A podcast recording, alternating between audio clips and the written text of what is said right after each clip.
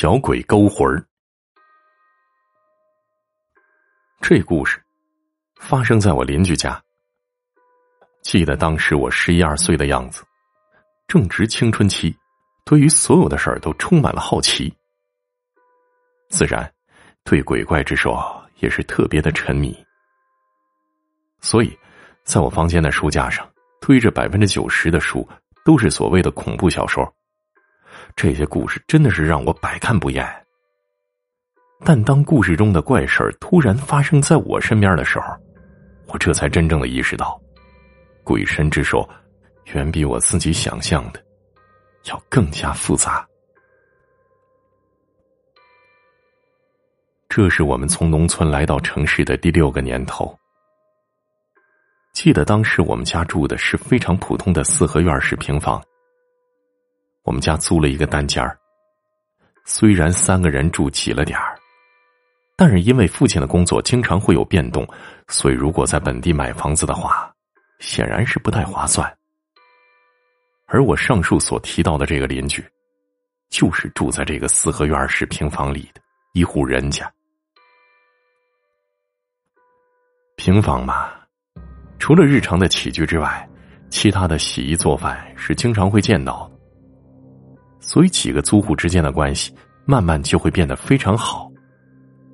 而住在我家旁边的黄阿姨，虽然表面看着挺凶的，却是个刀子嘴豆腐心，人特别的和善，对我也特别好。有时候我爸妈工作忙没时间做饭，我就跑到黄阿姨家去蹭饭。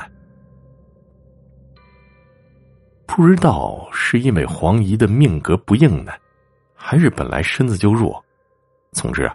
我所了解到的，在他的身上一共发生过五六件怪事，而我则筛出两个我印象最深刻的讲一讲。这黄姨有个爱好，打麻将。他对麻将的痴迷程度啊，简直堪比瘾君子。几乎每天我都能在家里听到麻将敲击桌子的声音，而怪事就发生在这麻将身上。记得那是正月初六的下午。黄姨叫了我们几个邻居到她屋里去打麻将，反正过年放假闲着也是闲着，所以大家都去凑热闹了。即便不打牌，也愿意去哄哄人场，我自然也不例外。起初的时候，一切都好，但是到了后半夜的时候，不知道从哪儿刮来一阵阴风，让坐在牌桌上的黄姨浑身颤抖了一下。然后我就清晰的看到。他那双眼猛然变得直勾勾的，嘴巴也变得歪了，一双手更是不由自主的向内蜷缩。最后，则是直接趴在了麻将桌上，嘴里还一个劲儿的往外口吐白沫。看到这儿，可能有人就会说了，估计是中风或者什么其他的病。但当我们打幺二零把黄姨送到急诊之后，院方给出的诊断是，黄姨很健康。除了长时间熬夜令身体产生疲劳之外，没什么其他病症。至于黄姨表现出来的这些症状，医院方面也不太清楚究竟是因为什么。不过，院方表示可以暂时让黄姨留在医院内观察一段时间，确定没有其他问题之后才带回家。这是院方的解释，并没有什么具体的参考价值。而另外一个邻居叔叔说。他这应该不会是中邪了吧？要不，咱们给他找个神婆看看。人嘛，在得不到合理解决方法的时候，总会用这些鬼神迷信之说来掩耳盗铃。当时我虽然很喜欢看鬼故事，却也根本不相信什么所谓的神婆。我感觉他们就是在故弄玄虚的骗钱，没什么真本事。可当邻居叔叔把神婆找来，在黄姨的屋子里乱七八糟的跳了一段之后，这黄姨居然真的好了，这还真是让我惊讶呀！据神婆口中说，黄姨是让脏东西给上身了，因为长时间的熬夜，所以身体的抵抗力弱了。这时候很多脏东西就会趁虚而入，只要把脏东西给处理掉就好了，不是什么大事儿。刚开始我不明白脏东西上身是什么意思，后来我才慢慢了解，这原来就是所谓的鬼上身。而这第二件怪事儿，就发生在这次鬼上身之后。这件事儿是我亲眼所见，当时我看的心里直发毛。记得那是我刚放寒假后不久，我把作业写完了，就一个人坐在屋外面洗菜。晚上父亲要给我弄红烧鱼吃，所以我得提前把配菜和鱼都给处理干净。而到了大约下午六点左右的时候，我突然看见一个仅有半个巴掌大的小人。顺着四合院的大门悄悄的溜了进来，他的速度并不快，所以当时我把他的样子看了个一清二楚。这家伙身上穿着古装戏里才会出现的老式衣服，并且在这衣服的胸口和后背还写着我完全不认识的怪字儿。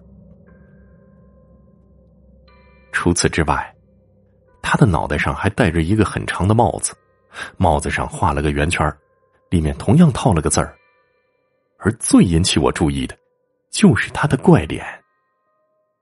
我之所以用“怪”字来形容，是因为他的脸是双层的。没错，我在他那张充满着褶皱的苍白如血的脸上面，还看到了一张如同光学投影一样的虚幻飘动的人脸。而这张虚幻的脸，我实在是太熟悉了。因为这正是林家黄姨的脸。可能这个鬼东西是看到我了，所以当时他居然还在原地停了一下。随后，他则身体不动，脑袋顺时针转动了九十度。紧接着，一个我从来没有看过的眼神，赫然从他那对纯白的眼睛里射了出来。毫不夸张的说，在看到那种眼神之后。我整个人的皮肤都在顷刻之间紧绷起来，额头上的冷汗蹭一下的就冒了出来。此后，这鬼东西则一溜烟顺着黄姨家的门缝钻了进去。起初我还并不太清楚这怪玩意儿究竟要干什么，直到那天夜里，黄姨家里突然传出了凄厉的尖叫。这种尖叫声甚至要比电视剧里演的人在遭受到酷刑时所发出的叫声还要更加的惨痛，并且伴随着尖叫声的出现，还有碗碟摔碎的声音。